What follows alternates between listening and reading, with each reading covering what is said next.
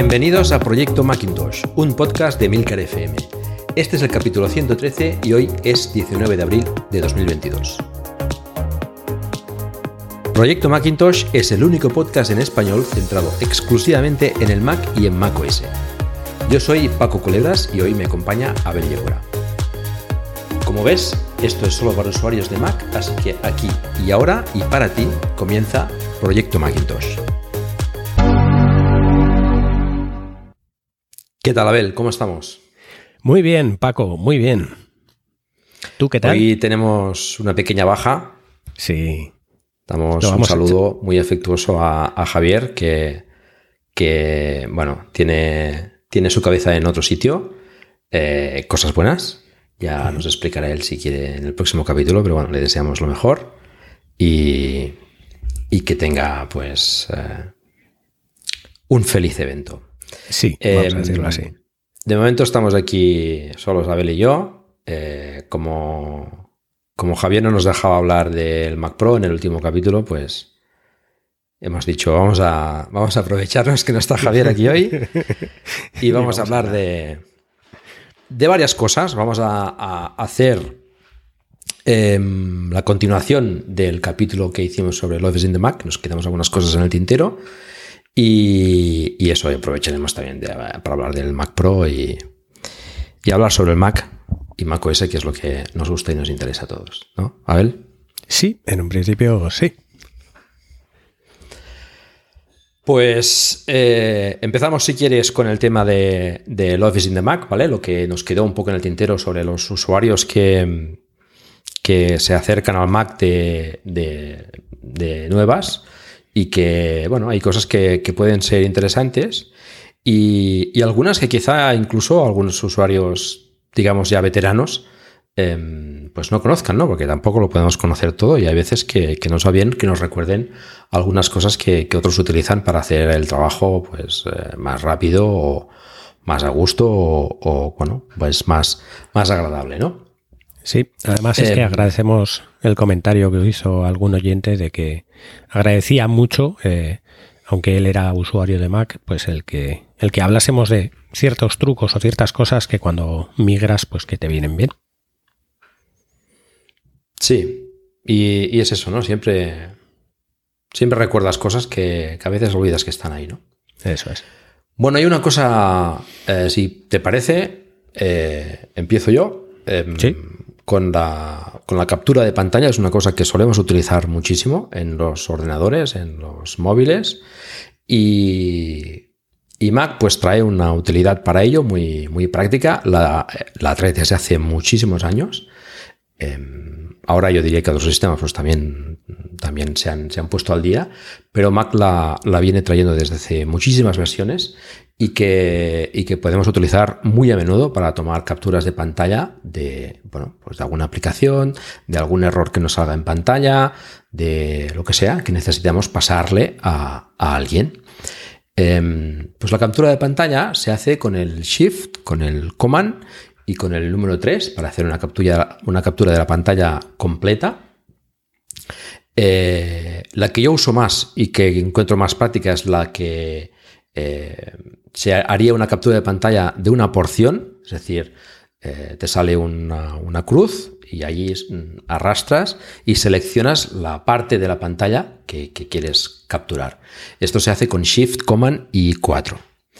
Y después em, tenemos Shift Command 5 para grabar, para grabar eh, em, vídeos. Eh, esto no sé yo si es así exactamente. Em, pues eh, en principio sí. En principio es con Shift Command 5 para grabar, pero. Eh, pero el, el, Command 5 no es para grabar ventanas. No. ¿No? Eh, bueno, lo que haces es coger. Sí, una ventana. Sí, te hace la cámara. Para grabar el vídeo. No, graba vídeo, ¿eh? El Shift Command 5 graba vídeo. Pues a mí no funciona el Shift Command 5. pues sí. El Shift Command 5 graba vídeo, ¿vale? Aquí. Y una cosa curiosa es que haces, cuando haces Shift Command 4, que te sale la crucecita para hacer la captura de pantalla, si pulsas la tecla espacio después, eh, te sale una especie de foto que puedes ir mirando, o sea, una cámara que puedes ir eh, eh, poniendo el foco, digamos, en cada una de las ventanas y te capturaría solo esa ventana. Sí, sí, esto es muy, es muy práctico para, tomar capturas. va, va, muy bien, la verdad es que... Sí, sí. Además es que dudamos porque como tenemos el hábito hecho a poner las, los dedos en el teclado, pues a veces eh, tienes que pensar en, qué teclas estás pulsando realmente para contarlo, porque si... Yo es que voy a piñón siempre al Sí, sí, sí, vamos, vamos a piñón y no, no pensamos en, cuáles son las teclas. Es como a veces nos pasa incluso poniendo el pin del, móvil que no piensas en qué pin estás moviendo, sino que te sabes el dibujo o como... y claro, eh, memoria al final acabas dudando con eso. Sí, sí. Pues sí, sí, sí.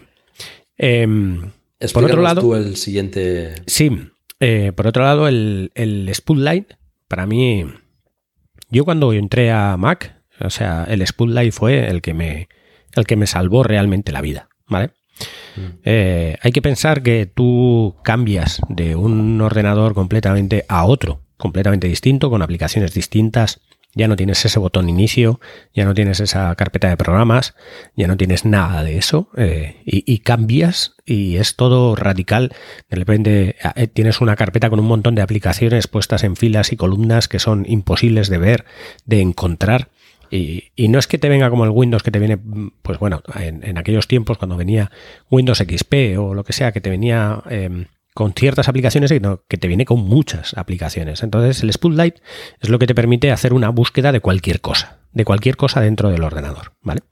Entonces, eh, se puede invocar desde la parte de arriba a la, a la derecha, vas a tener un icono con una lupa, pero yo estoy muy acostumbrado al hacer el command barra espaciadora. Le das a la tecla de comando y a la barra espaciadora y te abre la ventana de, de Spotlight, una ventana de búsqueda que es maravillosa porque te va a buscar en todos los sitios y en todas las cosas. Estamos hablando de que no solo te busca una aplicación, sino que te puede buscar también un texto que haya dentro de un fichero. Te puede buscar también un correo electrónico o incluso una URL eh, de, una web. Y te lo puede ordenar todo, incluso puedes ver una vista previa de todas esas cosas que las tienes ahí.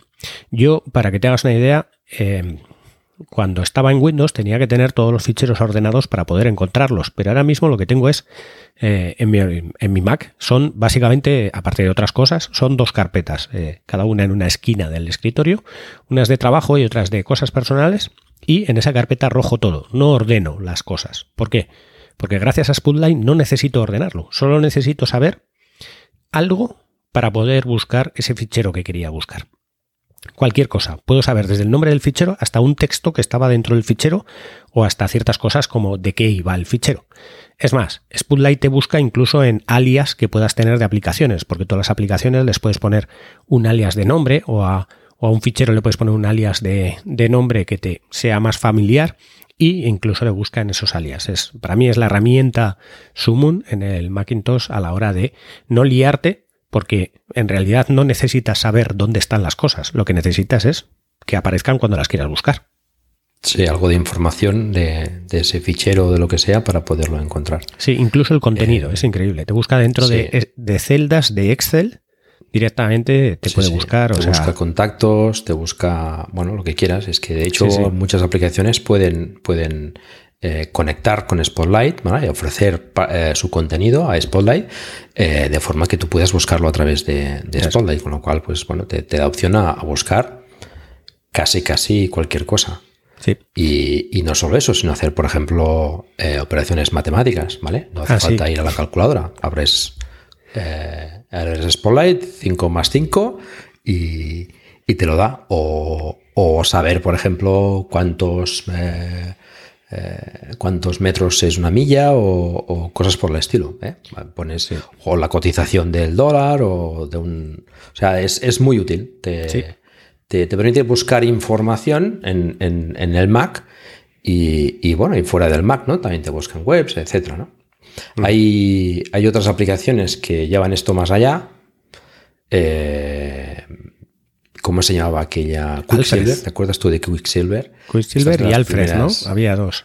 Alfred, Alfred todavía está, Quicksilver ha, quedado bastante relegada, pero Quicksilver recuerdo que, bueno, era un clásico del Mac, ¿no? Sí, sí. Alfred yo la utilizo todavía, va, muy bien. También hay otra Launchbar, también muy parecida, y están saliendo otras eh, nuevas. Hay una nueva que, ¿cómo se llama? Ahora no recuerdo. No sé. Eh, yo no, yo me acuerdo cuando empecé en el Mac que me las aconsejaban, pero nunca llegué a acostumbrarme. Ahora, eh, cuando. Quicksilver iba muy bien. Pues o sea, también te explotaba un poco la cabeza porque no. Raycast. Raycast oh. también. R-A-Y-Cast. Si alguien la quiere buscar, también es algo parecido. También permite muchas integraciones. Está muy bien, es gratuita. Con lo cual. Pero bueno, con el Spotlight que viene de, de serie en el Mac, te permite hacer muchísimas cosas. Además que en las últimas versiones evolucionó mucho, porque al principio solo podías eh, buscar, digamos, en ficheros y cosas así y te salía un listado. Ahora ya ves una previsualización en qué sitio está eh, la carpeta. Una vez que has buscado en Spotlight, si tú le haces clic con, con la tecla opción eh, pulsada, se te abre la carpeta donde está el fichero o donde está la aplicación o lo que sea. Tiene varias opciones y, sobre todo las previsualizaciones que las puedes hacer más grandes. Para mí me parece que una herramienta, eh, sobre todo para olvidarte, de tener que gestionar ficheros. Sí, sí, es que básicamente la, apertura de aplicaciones se hace lo más rápido es hacerlo con el Spotlight. Así es. Es comando espacio y yo qué sé, pues Excel o, Mail o lo que sea. O sea, es, rapidísimo, más que ir a buscarte la, carpeta de aplicaciones, buscar la aplicación, no. Con el Spotlight, pues eso, o abrir un contacto o sí, cualquier cosa. Es, lo bueno es acostumbrarnos un poco a, usarla, ¿no? Es decir, cualquier cosa que quieras hacer, Spotlight. de, allí, de ahí ya te lleva a cualquier sitio. Y además, como lo puedes invocar con el, con lo que digo, Command, Command espacio, que son las dos teclas que están eh, eh, una al lado de la otra, te acostumbras muy rápido. Es básicamente los dos pulgares, ¿no? Sí, sale, eh, sale por encima de cualquier cosa, así que algo bastante, bastante cómodo. Va, va muy bien. Bueno, eh, continuamos. Los que, los que tengan un portátil, Mac, pues ya viene con un, con un trackpad. Eh, los que no tengan portátil y tengan un trackpad, como es mi caso, pues eh, hay, una, hay una utilidad interesante para, arrastrar, que, que, con el trackpad digamos que cuesta un poco. Em, y es eh, con los tres dedos puedes configurar eh, el trackpad para que, para que te, te, mueva las ventanas o te mueva pues eh, una, aplicación, un fichero o lo que sea con los tres dedos. Y hay a quien le va mejor pues hacerlo con el, con el, con el doble clic, ¿no? Haces como un doble tap en, el, en la ventana y, y, desplazas, ¿no? Esto ya un poco va, a gustos. Em, yo empecé haciéndolo con el doble clic y ahora pues me he acostumbrado a hacerlo con los tres dedos y la verdad es que es muy práctico. Va, va muy bien. Creo que casi todos los que usamos Mac y hemos toquiteado un poco, nos hemos acostumbrado a los tres dedos. También para seleccionar texto, muchas veces. Es el, como es el clic más arrastrar con tres dedos, cuando quieres seleccionar un texto, pues con tres dedos puedes seleccionarlo y eso. Lo que pasa es que si utilizas eh, los espaces, de las ventanas que van en pantalla completa, pues tienes que cambiar el, el modo de pasar entre espacios con que lo cambias a cuatro dedos. Entonces, yo lo uso con cuatro dedos, sí lo veo. Yo también lo uso con cuatro dedos. Lo que pasa es que a veces con el trackpad tienes problemas para arrastrar un fichero y cambiar de espacio. Mm. se lía un poquito porque coges un fichero con tres dedos y, luego le das con cuatro para, para, para mover el espacio. Entonces eh, se lía un poco la cosa, pero eh, es el menor de los problemas. La verdad es que lo de arrastrar con el trackpad, además yo que por ejemplo soy una persona que solo uso el trackpad, no uso ratón, en, en mi vida no uso, y eso que tengo un Magic Mouse, pero me acaba resultando incómodo el ratón. Ahora me pongo con un Windows y, no sé usar un trackpad con Windows. Es que el trackpad de, Mac va, bueno, de Mac, de Apple, eh, la verdad es que han conseguido una, una fluidez, una, eh, una sensación de, no sé, de, que, de que va fantásticamente bien, va fantásticamente bien, que, yo no he visto en otros trackpads. Es que funciona bien. decir que no, he probado trackpads más modernos, digamos, ¿eh? Ahora a lo mejor pues hay portátiles que ya, ya vendrán mejor, ¿no? Pero la verdad es que el trackpad de Apple ha sido siempre espectacular. Y funciona bien hasta en Windows.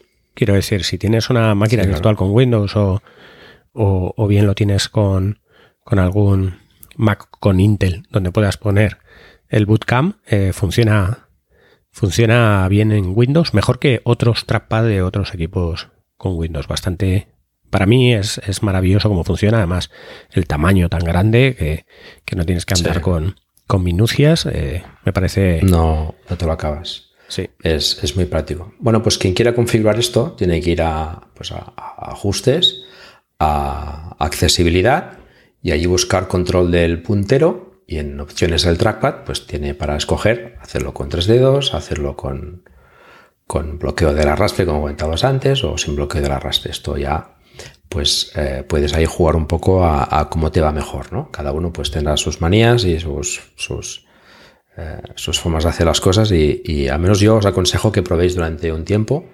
Durante un tiempo quiere decir un par de o tres de días, por lo menos, no probéislo en 15 minutos eh, para, acostumbraros y, y, realmente va muy bien. Es muy, es muy práctico. Bien. ¿Qué más podemos explicar? Eh, una cosa muy práctica antes de, de, de, hacer otras cosas más modernas como el Touch ID y tal. ¿Qué podemos hacer con el Mac? A ver. Pues nada, eh, si, tienes un MacBook o un iMac o un Mac de cualquier tipo eh, y, y, te sobran 300 y muchos euros para comprarte un Apple Watch, pues que sepas que lo puedes desbloquear con el Apple Watch. Básicamente eh, hace algún tipo de conexión vía Bluetooth o no sé muy bien cómo. Y lo que hace es que al detectar que estás cerca, el, Mac se puede desbloquear simplemente con, con, que le des al botón de desbloquear, como si tuvieses un Touch ID o alguna cosa sin tener que poner la, la contraseña. La verdad es que es un sistema de seguridad que está muy bien porque eh, te facilita el que puedas poner una contraseña mucho más complicada ya que no la tienes que escribir todas las veces que se bloquee el Mac. O sea, lo que hace el, en realidad es que pongas una contraseña mucho más difícil que no sea la contraseña de He visto contraseñas en Macintosh de cuatro letras eh, o de cuatro números, ¿vale? Y, no, no, no, hagáis eso, no hagáis y precisamente 1, 2, 3, 4 a veces está, ¿vale? También. Seguro, seguro, que sí. Sí, sí. O si el usuario es María, pues la contraseña María. Eh, o sea, cosas así, nada más que porque sea muy fácil. Eh, cuanto más pasemos ese tipo de, de contraseñas a, una contraseña más complicada, más seguro es nuestro Mac, pero para ello, para que no, para que el usuario no se arte, pues tiene que poder desbloquearlo de una manera más fácil. Y bueno, una de ellas es utilizar el Apple Watch para poder desbloquearlo. Si tienen su eh, Apple ID en, el mismo en el mismo Apple ID, tanto el Apple Watch como el Mac, y si vas a, eh, pues a la sección de ajustes, dentro de ajustes te vas a seguridad y privacidad y en la pestaña de general vas a tener un check, eh, que es el tercero de los que pone, donde, donde puedes activar la opción de usar el Apple Watch para desbloquear las aplicaciones y el Mac. ¿vale?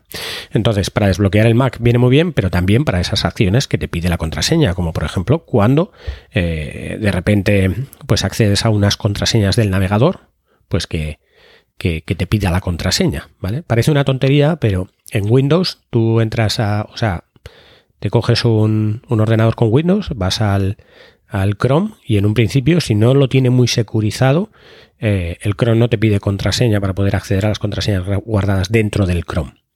¿Vale? Pero el Mac sí que todas las contraseñas que tengan el llavero te las va a pedir, te va a pedir que te autentiques y si, volvemos a lo mismo, si tienes una contraseña muy complicada, te va a costar. Esto lo que te permite es que puedas tener una contraseña muy, muy, muy complicada y que no la tengas que escribir siempre y todas las veces. Así que es una buena opción de seguridad, aunque volvemos a lo mismo. Si estás cerca del sitio, eh, a menos de X metros del Mac, pues cualquiera que estaría físicamente delante podría desbloquearlo también. Bueno, pero si estás cerca, en principio deberías poder ver el Mac.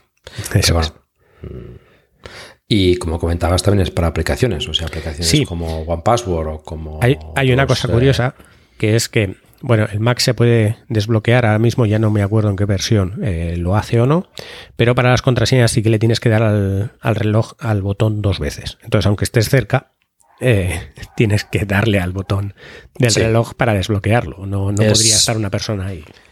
No, sería la opción, sería la, el, gesto de, poner el, dedo en el Touch ID en el caso de un MacBook. Eso es. O con un teclado, eh, con un mal, con un Mac con Apple Silicon, el teclado externo ya te viene con, el Touch ID. Pues eh, te hace una vibración el reloj, le das doble clic en el botón de el botón largo, digamos, y ya está. Y es, bueno, es práctico, la verdad es que también es una cosa que, ayuda. ¿no? ¿no? solo eso, sino también a quien tenga problemas de movilidad o para poder teclear contraseñas y tal, pues siempre es una... Sí, por lo menos. Eh, es una ayuda para poder no, tener que, teclear tantas veces y con el reloj poder, poder entrar sin problema. Es una ayuda más de accesibilidad. ¿no? Bueno, ¿qué más tenemos? Eh, tenemos el tema de en, Windows muchas veces, no, que no se me entienda mal, pero sí que pasa que se cuelgan muchas veces las aplicaciones, ¿no? Entonces, eh, tenemos el, el, programador de tareas, ¿no? Que todo el mundo sabe dónde está y vamos ahí a, a matar las aplicaciones. En el caso del Mac tenemos eh, algo parecido, em, pero eh, más sencillo. Em, lo que sería más o menos igual que el programa de tareas es el monitor de actividad, ¿vale? Es una cosa que puedes también eh, invocar a través del Spotlight, pero eh, sería, digamos, una, eh, el monitor de actividad es una aplicación donde te enseña todos los procesos que hay, el consumo de memoria, de red, etcétera. Pero eh, tenemos algo más sencillo, que es en la manzanita, ¿vale? Arriba a la izquierda tenemos forzar salida. Aquí te salen todas las aplicaciones que tenemos abiertas, las aplicaciones que están, digamos, abiertas abajo en el dock, y aquí puedes escoger cualquiera de ellas y hacer forzar salida en el caso de que una aplicación se cuelgue en el Mac, ¿eh? que también se cuelgan. No tan a menudo, pero también se cuelgan. También hay una combinación de teclas, como en todo. Ah, mira, pues esto no lo sabía. Sí, es? Es, bueno, es eh, opción o command control y escape. Command control y escape. Sí. Pues Perdón, command, opción y escape. Command, ah, alt y escape. Sí, sí, sí. Eso es. De hecho, veo que abriendo forzar salida te lo dice aquí abajo. Puedes abrir esta ventana si pulsas command opción escape. o sea, una cosa que he visto muchas veces y que no me había fijado. Bien por mí. Muy bien, no, pasa nada. Siempre es lo que decíamos al principio. Siempre lo que decíamos antes, siempre. Sí, sí, sí, sí, sí. Sí, sí, sí.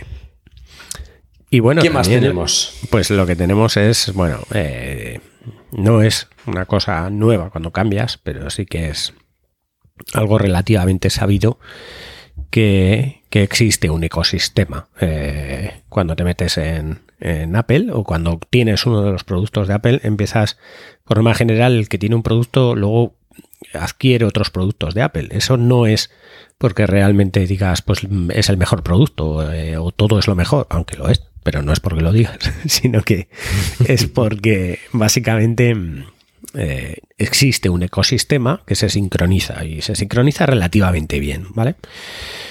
El ecosistema estamos hablando de casi todas las aplicaciones que pueden ser compatibles entre varios dispositivos, como puede ser pues tanto el iPad, el iPhone, el Macintosh, el reloj, eh, o sea, el Apple Watch y mm, no sé, y hasta los AirPods, ¿vale? Eh, en cada caso, pues tiene su, su, cosa compartida. En el caso de, por ejemplo, del iPad, eh, iPhone y Macintosh, pues eh, los contactos se sincronizan, las contraseñas se sincronizan, eh, los calendarios se sincronizan solos, casi todas las cosas las tienes muy sincronizadas. Está muy bien.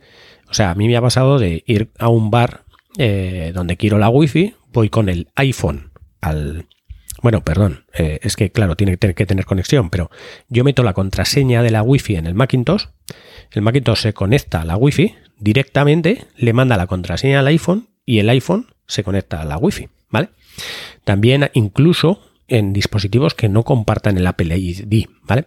cuando estás en un, en un sistema de Apple, puedes que, que, tú pidas una contraseña de una Wi-Fi y si tienes un iPhone cerca, eh, ese iPhone es capaz de que le salga una ventana y le diga, ¿quieres compartir la contraseña Wi-Fi con esta otra persona? Y le das que sí, y no tiene ni que darte la contraseña ni nada, directamente se conecta y, y ciertas cosas pues que está muy bien, la verdad, que, que, mejoran todo eso que decimos de la experiencia de usuario. Yo ahora tengo un fichero en el escritorio del Macintosh, eh, voy con mi iPad en cualquier otro sitio, abro el iPad, abro archivos y puedo conectarme a todos los ficheros que tengo en el escritorio del ordenador, sin tener que utilizar Dropbox, utilizar, sino que a través de iCloud todo se sincroniza, todo queda conectado, todo queda abierto y claro, todos estos ecosistemas, pues al final se nota. Tú tienes unos AirPods y estás utilizándolos en el Macintosh, te, hace, entra una llamada en el iPhone y puedes cogerla en los mismos AirPods que se conecten directamente a través del iPhone. Es, pues es un sistema que al final es estable, es igual, es parecido en todos los sistemas, en todos los sentidos, y que hace pues que, que tu que tu experiencia de usuario, aparte de que sea mejor, sea menos cognitiva a la hora de tener que pensar cómo hacer las cosas dependiendo del dispositivo o el sistema en el que estás. Exacto, no tienes que aprender diferentes formas de hacer la misma cosa. Hay mucha gente que entra, que llega al Mac a través de, pues del iPhone o, o del iPad, o bueno, ven que el sistema es estable, funciona, es bonito, es agradable, es sencillo, funciona prácticamente siempre, y entonces, pues bueno, mm, prueban otros dispositivos y conozco muchos casos de, de estos, ¿no? Gente que, que no, no, que ellos Windows y que no quieren Mac para nada, pero bueno, pues se compraron un iPhone y bueno, y acaban teniendo Mac y después, pues, ojalá lo hubiesen hecho antes, ¿no? Eh, me lo dicen a menudo esto. O sea, bueno, todo está integrado, el copiar y pegar, por ejemplo, puedes copiar un dispositivo y pegar en el otro. Sí, eso es increíble. Eh, las aplicaciones, lo que decías, ¿no? Son muy parecidas. Eh, bueno, ahora, por ejemplo, esto que del control universal, pues también es muy práctico. Eh, bueno, son, son cosas que, que te ayudan o te hacen la vida más fácil y, más práctica, ¿no? Con lo cual, pues eh, siempre, siempre va bien que, los sistemas estén lo máximo, lo máximo integrados posible y que, y que al fin y al cabo te faciliten la vida, ¿no? A nosotros nos gusta un poco cacharrear, pero hay gente que, mm, que no necesita preocuparse de todo esto, ¿no? De, quieren que funcione y ya está, ¿no? Y yo para esto yo creo que el, ecosistema de Apple es de lo mejor que hay. Sí, sí, a mí yo pienso que está, que está todo muy bien, ¿vale? Eh, bueno, también cosas como lo de poder eh, escanear directamente documentos desde otro dispositivo, desde el iPhone o poder firmar documentos desde poniendo un dibujo en el, una firma en el iPhone, ese, esos ecosistemas. Y bueno, ahora con, con ya, por fin, que ha salido la versión de la eh, 15 15.4 no sí eh, es la última que no. Eh, la, creo que sí no 12.3 perdón la 12.3 es de iPhone. Sí, bueno, eh, que lo que hace es el, tema de que en el iPad, o sea, el mismo ratón y teclado y eso lo puedas compartir con otros dispositivos como el, iPad, pues es, es una maravilla al final poder, poder ver esa integración tan bien, hecha. Tarde, muchas veces. Sí, va muy bien, va muy bien. Pero, pero sí. La verdad es que la verdad es que se nota eso, que como que antes de sacar una cosa rápida, la han pensado, ¿vale? Por otro lado, la mayoría de las veces. Alguna vez también se también un poco, pero, pero, pero la mayoría, de las veces, parece, parece como que la han pensado. Hay, hay, hay parece, eh, además es que por el tiempo que tardan en sacar algunas de las cosas, lo han tenido que pensar mucho también muchas veces, pero bueno. Pero, a mí hay veces que me preguntan eh, switches eh, o gente que, que, les he recomendado el Mac y tal, oye, ¿esto cómo se hace? Tú, les digo, tú piensa la forma más lógica o más sencilla de hacerlo y la mayoría de las veces acertarás. Sí, sí. Hay cosas muy raras eh, que, nunca te las imaginas hasta que, hasta que dices, joder, pues que es lo más lógico, ¿vale? por ejemplo, cuando tienes dos monitores, eh, dónde quieres tener la barra, tú ves los dos monitores dibujados y, ves la barra en uno de ellos y dices, es yo la barra la quiero en el otro. Y dices, ¿cómo lo harías? Pues coges la barra, la arrastras al otro y ya está. Me has leído la mente. Es, una cosa que... Ejemplo. Sí. sí, es que es así, sí, sí, sí. Es, la verdad es que, pues bueno, eh, una vez que le has cogido un poquito el hilo a que a eso, a al concepto de deja de pensar en, cómo se tienen que hacer las cosas y piensa cómo las harías, ya está. Sí, la eh, forma ya es todo. Sí, es una. Es una decisión que, nosotros por lo menos creemos que es, que es acertada, porque si no, no estaríamos haciendo un programa de esto, ¿no? Sí, sí, sí. Muy bien, pues yo creo que más o menos hemos dado un buen, un buen repaso. Eh, sí. Si, no sé, si los oyentes tenéis alguna duda o alguna cosa, pues eh, por supuesto contactar con, nosotros a través de, Twitter o del correo del programa. Lo tenemos al final y miraremos de, resolverla. Pero bueno, con estos pasos yo creo que más o menos mm, ya podemos orientar bastante a, pues aquellos que, que, se hayan iniciado hace poco en el Mac y hayan encontrado nuestro podcast, pues que puedan que puedan desenvolverse con un poco más de soltura.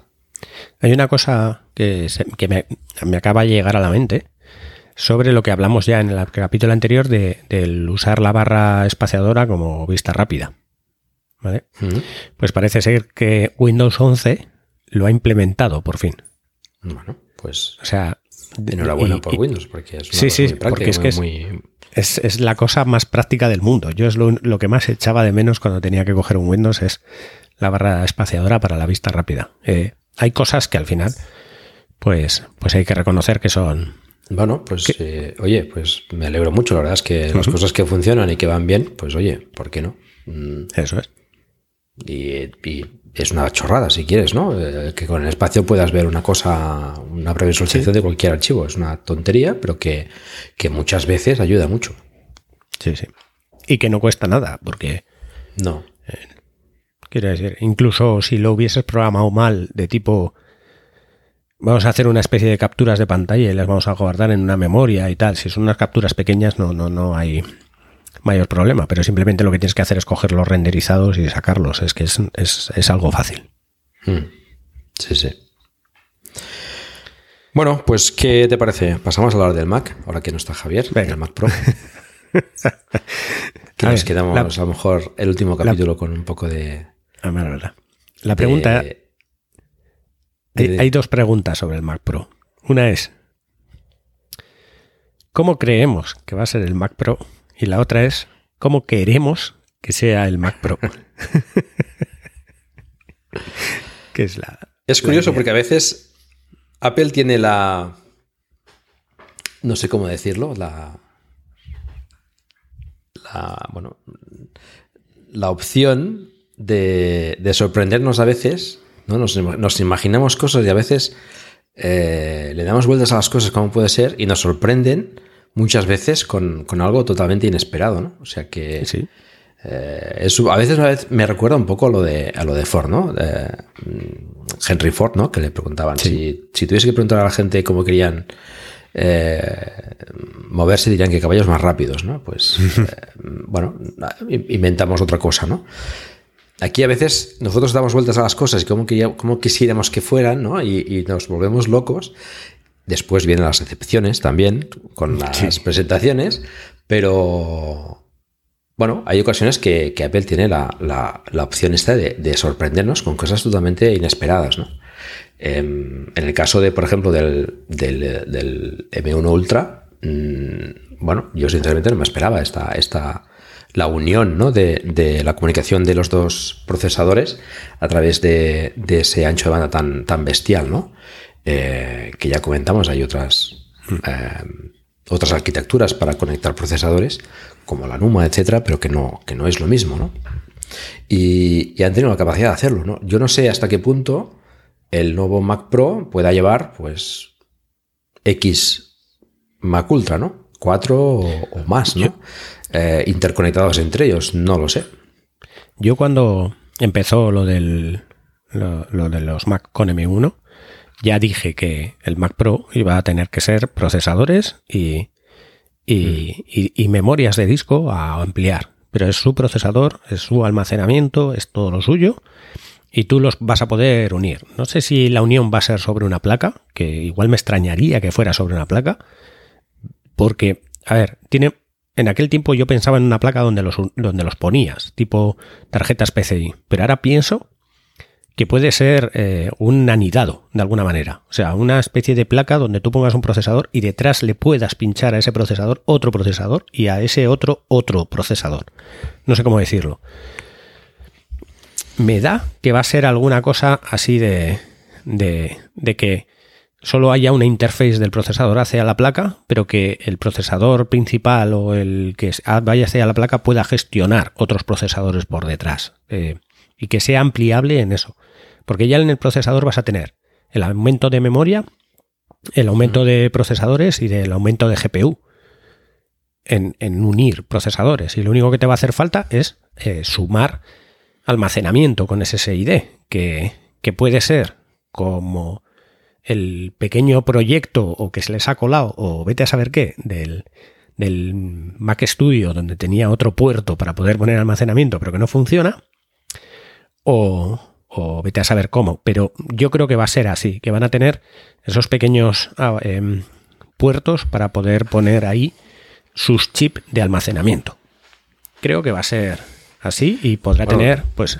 Tiene que traer algún tipo de modularidad para, para, para añadir y quitar discos. Mm. Sí, pero yo creo que la modularidad va a ser en eso, en no discos estándares, sino sus chips que los pones, los cambias, los quitas. Puede ser. Pero como dije la otra vez, la, gracia o el, punto fuerte del Mac Pro es la modularidad, el poderle conectar cosas externas. Sí, y no, externas. ampliarle memoria. Porque claro, ahora mismo creo que puedes hacer hasta un tera y medio, creo, en el Mac Pro Intel. Eh, que sí, de acuerdo. Habrá, a lo mejor es un 1% de, de, los usuarios que utilizan esa capacidad de memoria, pero, pero tienen que tener esa, esa posibilidad, ¿no? De poder, el, no digo un tera y medio, pero porque ya, hemos visto que la, memoria unificada pues, rinde mucho más que, la memoria normal, pero bueno, una capacidad de memoria importante, conectarle tarjetas externas, discos externos. Bueno, a ver cómo nos sorprenden ahí, ¿no? Ahora mismo el Ultra, ¿cuánta memoria puede alcanzar? Máximo de RAM son 128 GB, ¿no? Son 128. Dos, dos, M1 Max, el M1 Max puede llevar hasta 64 GB, pues 128. ¿Y tú, no piensas que puede haber un Mac Pro modular en el que puedas poner 10 M1 Ultra? 10. puede ser, puede ser que hayan. Es que no es descabellado. Hayan inventado un tipo de, de, conectividad entre los procesadores que puedas poner allí pues procesadores a según necesidad. Pero bueno. Mm, bueno, yo ya veo desmontando el Mare Nostrum allá en tu tierra para montar M1 Ultra en serie, ahí, en paralelo, mejor dicho. no sé, a veces. A veces creo que a lo mejor eh, esperamos demasiado, no sé. Eh, no sé, ya, ya, te digo, no sé, no sé con qué nos sorprenderán, pero. a ver, Apple se la está jugando mucho con el Mac Pro en ese sentido, porque ya han aprendido que para sacar algo mm, bla, mejor no lo sacan. Mm. Y la aprendieron con el papelera, este, el Mac Pro papelera. Sí. Yo creo que. Pero llevan, llevan ya tiempo con. O sea, el Mac Pro ha estado siempre en mente, entiendo, con el, con el todo el proyecto del, M1. y, y me pareció curioso, ya lo comenté, la, la, frase final, ¿no? De que todavía nos queda un equipo por pasar ¿no? el Mac Pro. Pero esto será historia para otro día, ¿no? Sí. Que bueno, esto también. Eh, no sé qué opinas, pero creo que la WWDC es el candidato. Que es la conferencia de desarrolladores eh, y donde normalmente hay más profesionales pendientes, pues creo que sería el, sitio ideal para presentarlo, no quizás todavía mm, tenerlo a la venta, pero al menos presentarlo y decir, mira, esto es lo que tenemos preparado para el Mac Pro, pues lo que sea, ¿no? XM1s, eh, ultras o, 40 mm, cores por CPU, por, por, por, por pack de, M1, no sé. A ver, en realidad, si, si, no hubiera habido una pandemia tan grande por en medio o, la crisis del suministro o todo eso, eh, Apple en la WWDC fue donde presentó el M1 y dijo que era una transición de dos años, por lo que la lógica manda que lo deberían de presentar en la WWDC y estar a la venta aproximadamente en, noviembre, diciembre de este mismo año. Hmm. La cuestión es que Apple puede coger ahora mismo y no solo sacar el Pro, sacar el Pro y el, no sé. Y el M2. El Pro y el, y el Air, rediseñado, con colores. Sí, pero quizás el Air con colores no sería la WWDC, ¿no? El sitio donde, donde presentar. ¿Por qué no?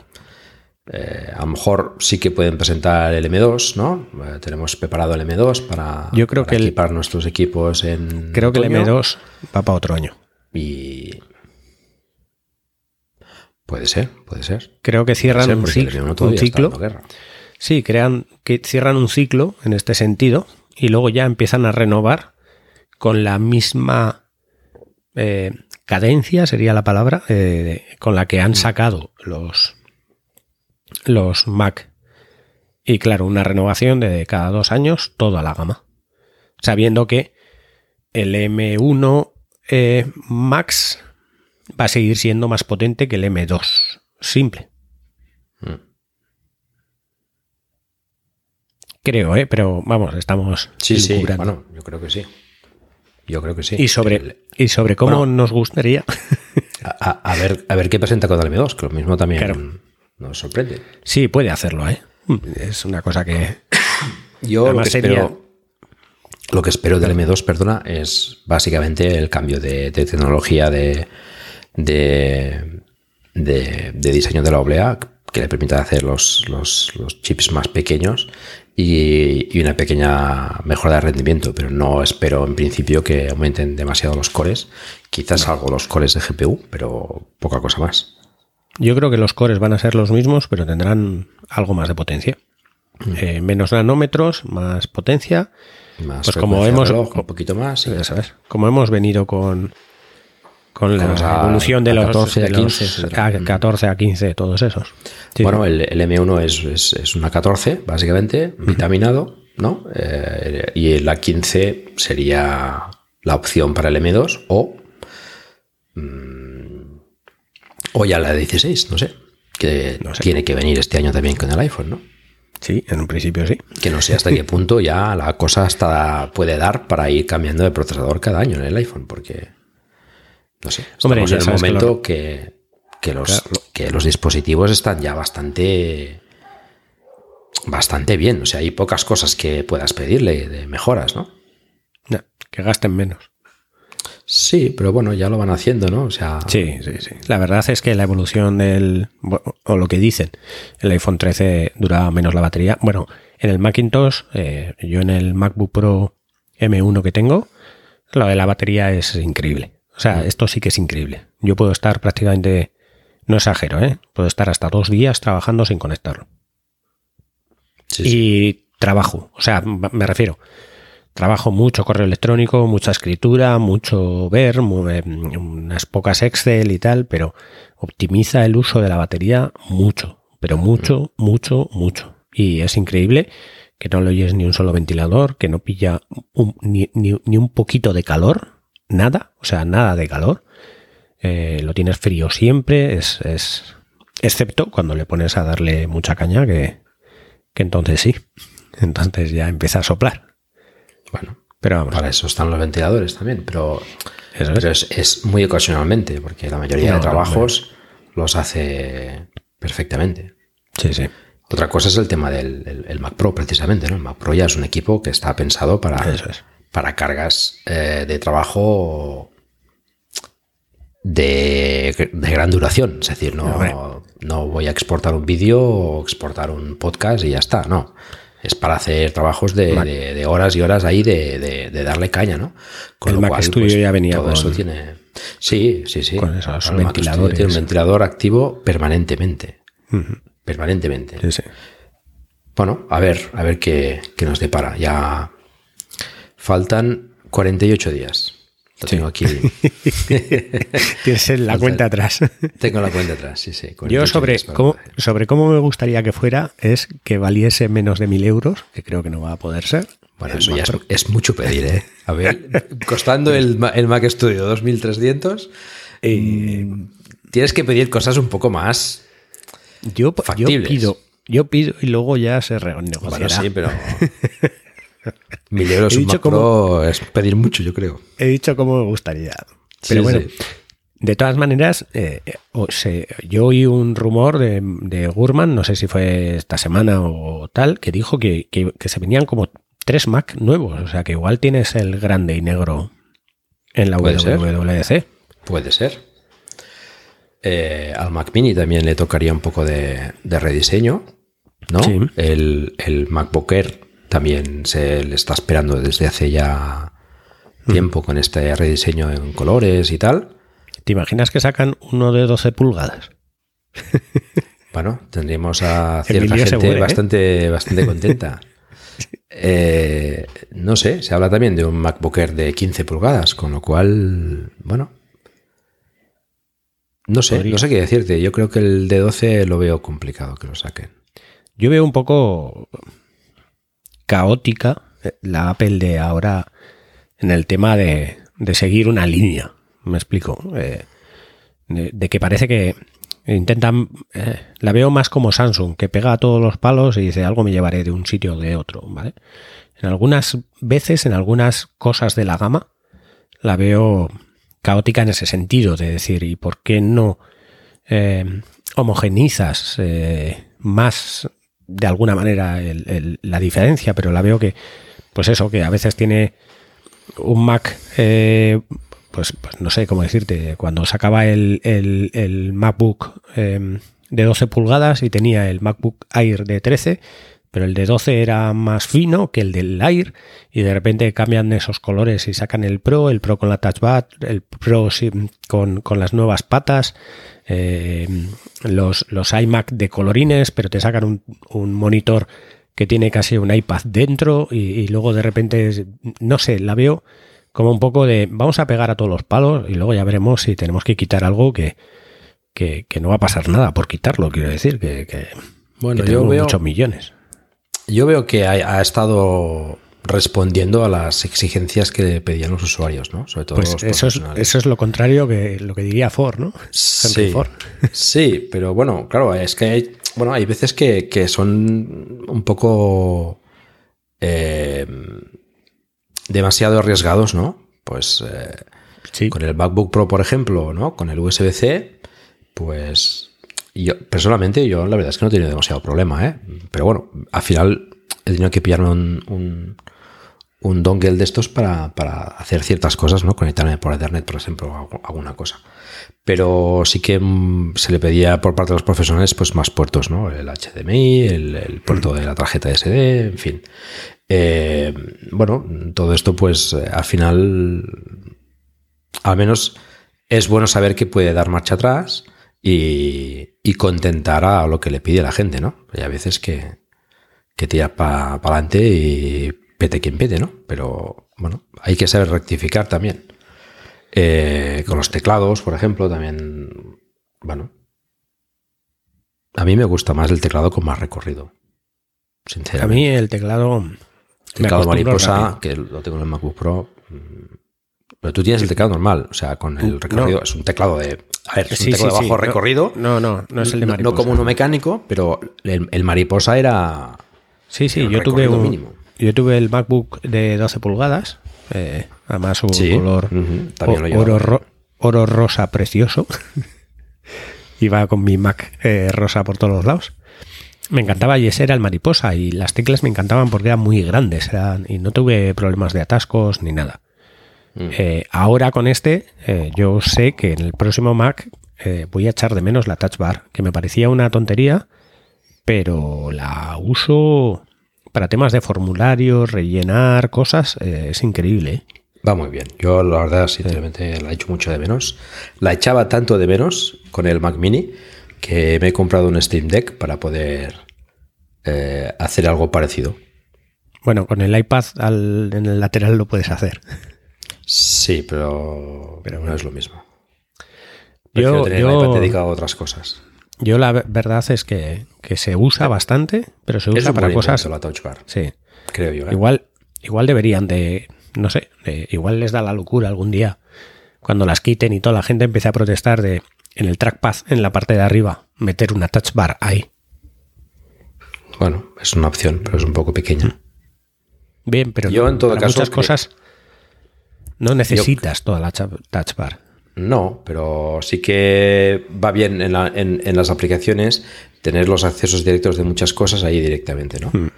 Em, yo creo que tienen que dar opción a, llevarla o no llevarla, quien le guste que la ponga y el que no le guste pues que no la ponga. Y pues como ha habido el MacBook Pro eh, con Touch Bar o sin Touch Bar. Entonces cada uno que elija. Pero yo creo que es, una, es un buen invento.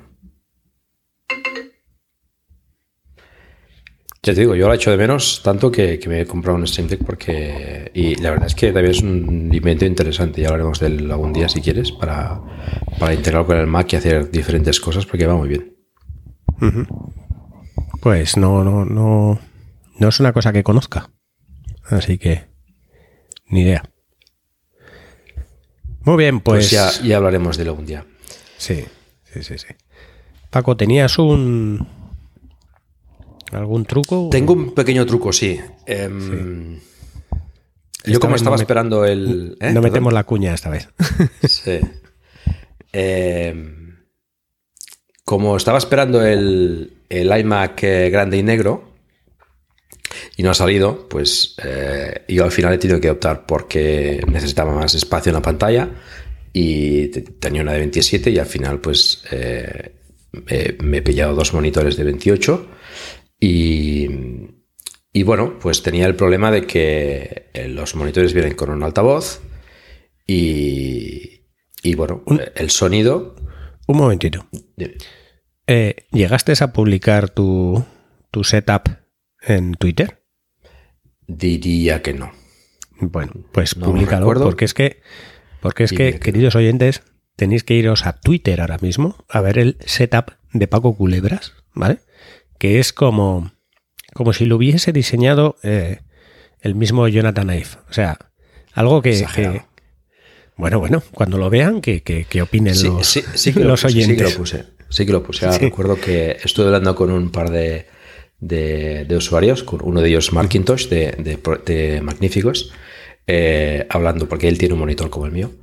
y, y, les pasé, les pasé el setup. Sí, sí, mira mi Twitter arroba Paco Culebras, allí lo, lo, encontrarán. Pero bueno, no es nada otro mundo, son dos monitores. He pillado dos monitores de estos en Huawei MatView, y también hablaremos en otra ocasión de, de, los problemas y, y, las historias que tengo con el monitor. Estoy contento con ellos, pero tiene sus historias. Y en este caso, pues como os decía, tiene, cada monitor tiene su, su altavoz, ¿no? Entonces, eh, bueno, para la hora de reproducir cualquier cosa, pues tienes que escoger reproducirlo por el altavoz del monitor izquierdo o por el altavoz del monitor derecho. Pero tenemos otra opción y es em, utilizar una aplicación que te viene con, el Mac, que es em, la aplicación de MIDI. exactamente, es configuración de audio MIDI. Y ahí em, podéis configurar eh, un dispositivo de salida múltiple sumando otros dispositivos de salida, de salida me refiero de altavoces, ¿no? O, de auriculares. Y en este caso, pues puedes crear un dispositivo eh, único que eh, suma el, audio de pues, los dos monitores en mi caso, y de esta forma puedo tener pues eh, casi audio estéreo, pero por lo menos salen los dos altavoces, en la, el sonido de los dos altavoces, y es más, más agradable que escucharlo por la izquierda o por la derecha porque los monitores son USB-C. Sí. Los monitores, pero bueno, es independiente de eso. Sí, pero lleva un USB-C y no lleva clavija de jack. Eh, Sino que el audio lo reconoce sí, lleva clavija de jack. sí lleva vieja de jack para conectarle unos auriculares, pero la gracia es sacarlo por el monitor, o sea, por el altavoz. Uno de ellos lo tengo conectado por USB-C y el otro lo tengo conectado por HDMI. Y a través de HDMI también te pasa el audio. Vale, de, que ese es uno de los problemas, ya hablaremos de este tema, pero eh, teniendo el Mac Mini y dos puertos USB-C, pues no, puedo conectar los dos monitores por los dos puertos USB-C porque solo tienen controlador de vídeo para eso. Correcto. Tengo que hacerlo por uno por USB-C y otro por HDMI y es una historia. Además, una historia que bueno, ya os lo explicaremos en otro momento porque me ha dado bastantes dolores de cabeza y creo que ya, ya la tengo solucionada, pero... te ha quedado el, setup, te ha quedado... Eh, Sí, nos queda chulo. Lo que pasa es que tenía unas historias porque me giraba las pantallas. Bueno, un cachondeo total. Pero esto lo dejamos para, otro día, os lo explicaré, porque tiene, tiene su, su, su intríngulis. Es que el tema de los monitores en Mac también está, es, ya lo he dicho muchas veces, está complicado. Hombre, con el M1... pantallas, con, con unos puntos por pulgada adecuados. Eh, yo por eso espero que salga un Mac Pro Ay, perdona, un Mac Pro. Ya se nos, va, la cabeza. Un Mac Mini, porque yo un Mac Pro no lo necesito, sinceramente. Y un Mac Studio tampoco creo que lo necesite. Otra cosa es que me gustase tenerlo, pero por supuesto, como todos, ¿no?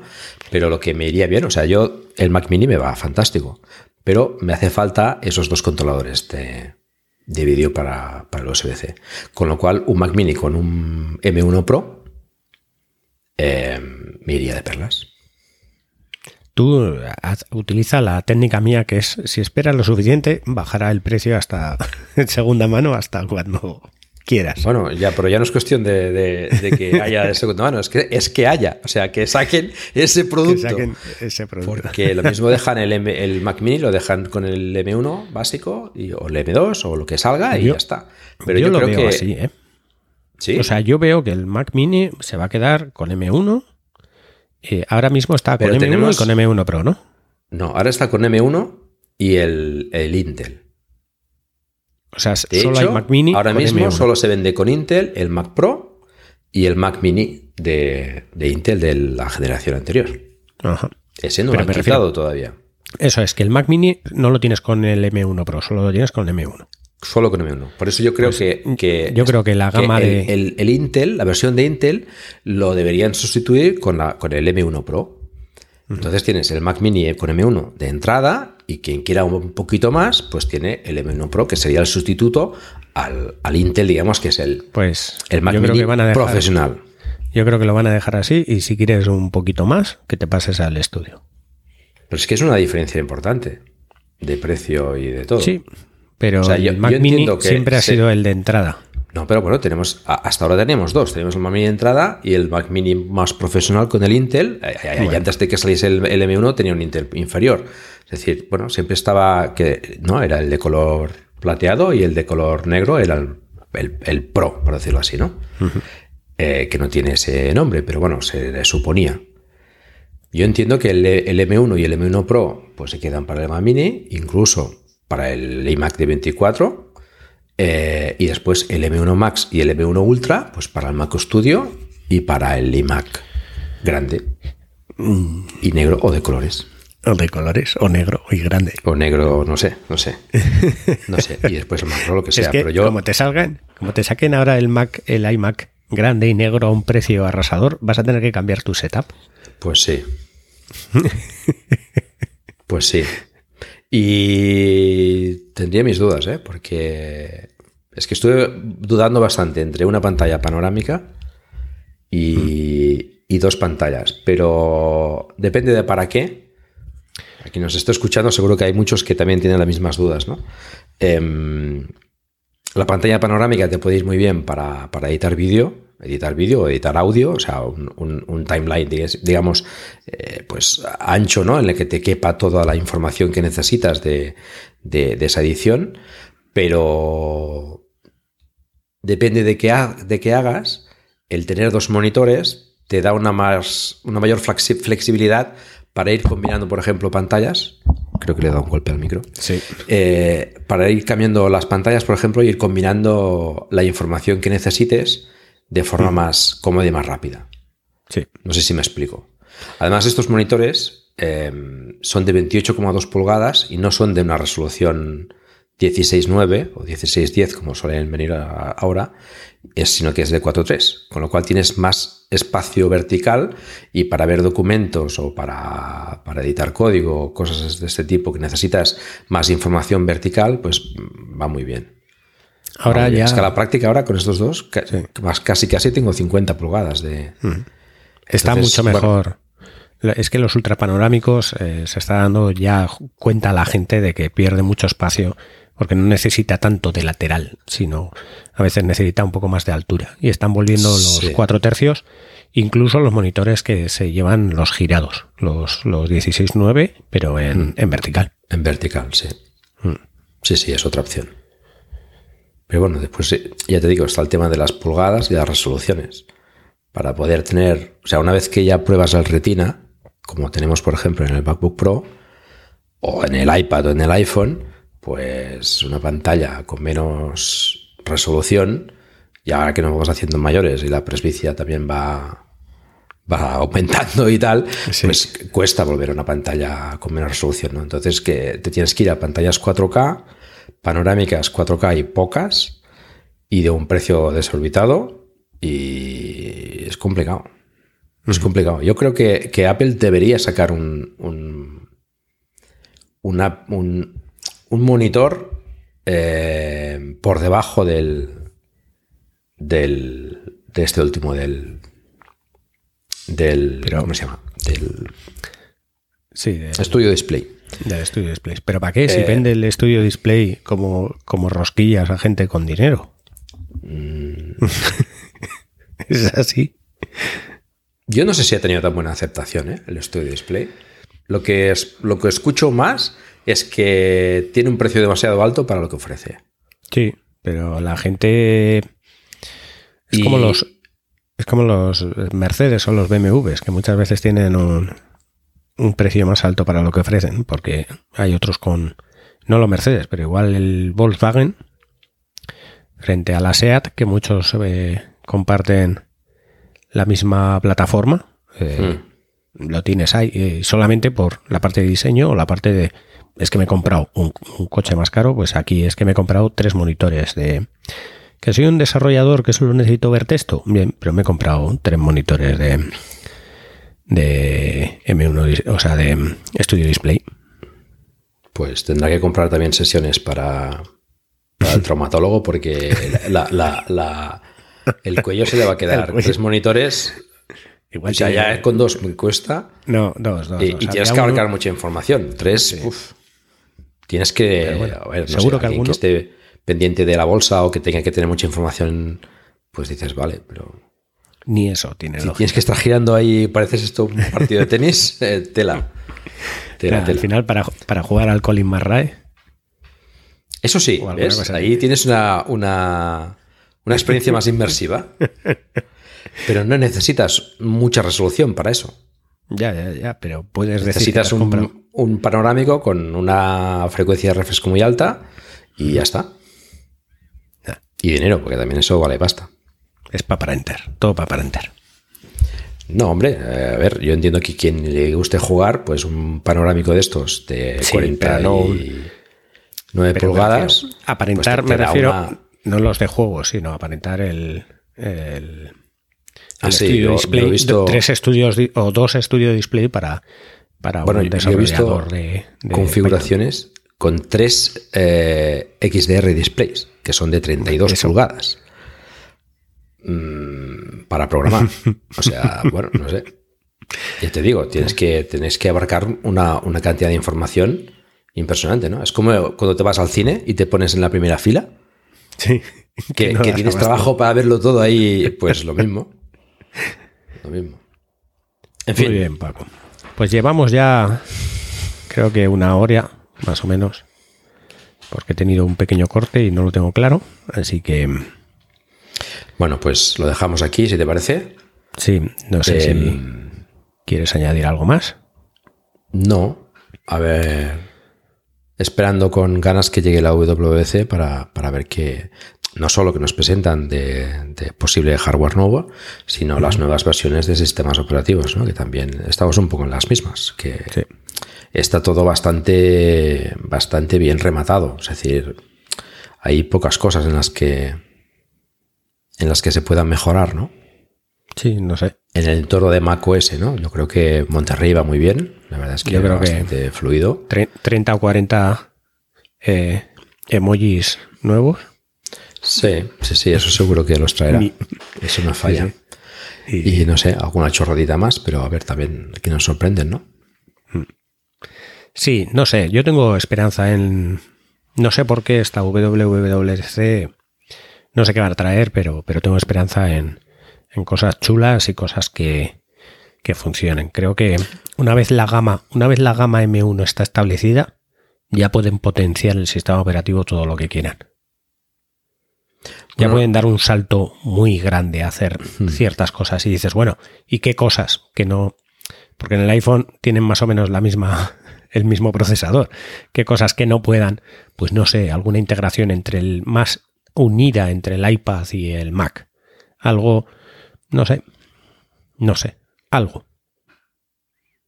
Espero algo que sorprenda. Veremos. Yo ya sabes que en un futuro pienso que van a integrarlo todo. Vamos a tener un dispositivo que lo puedas usar de una forma o de otra. Ya llegará. Pudiéndote vender los dos. Eh, Incluso a lo mejor con, una, con unas gafas y, y realidad virtual. De todas formas, supongo que has visto el, logo de, la presentación de la WDC, que es el, icono de, Swift, del lenguaje de programación con el que se, programan las aplicaciones de, Mac y de, iPhone, etcétera. Y bueno, parecería, si queremos hacerle un poco de caso al logo, que, a que puede no tener nada que ver con lo que, con lo que, lo implementen, lo que presenten, pero parecería que bueno, van a darle otro empuje a, a Swift. Supongo que Swift UI que es la, el framework que utilizan eh, en Apple para, para, para, hacer las aplicaciones de, de, iPhone, de iPad y de Apple Watch y de, de Mac y de todo, está todavía un poco por detrás de, de, de, uh, UIKit y que seguramente le den ahí un apretón eh, para los desarrolladores para que puedan desarrollar las aplicaciones todavía de forma más, más cómoda y, que podamos tener aplicaciones mejores, ¿no? Pues a ver si es así. Lo veremos. Lo esperemos que, esperemos que Javier no se mosquee porque hemos hablado del Mac Pro. bueno, si se mosquea, como no ha estado aquí, no, puede no puede mosquearse. No puede decir nada. Y nada. Pues Nos vemos dentro de un mes Muchas gracias, Paco, por pues no sé, nada, por, verte. Joder, encantado un placer, de volver a verte. Un placer charlar contigo sobre una de nuestras pasiones favoritas. Aquí termina Proyecto Macintosh. Gracias por el tiempo que habéis dedicado a escucharnos. Tenéis nuestros medios de contacto en emilcar.fm barra Proyecto Macintosh, donde también esperamos vuestros comentarios. Mientras el próximo programa llega, recibe un afectuoso saludo de aquellos que hacemos este humilde podcast. On the back cover of their final issue was a photograph of an early morning country road, the kind you might find yourself hitchhiking on if you were so adventurous. Beneath it were the words, Stay hungry, stay foolish. It was their farewell message as they signed off. Stay hungry, stay foolish.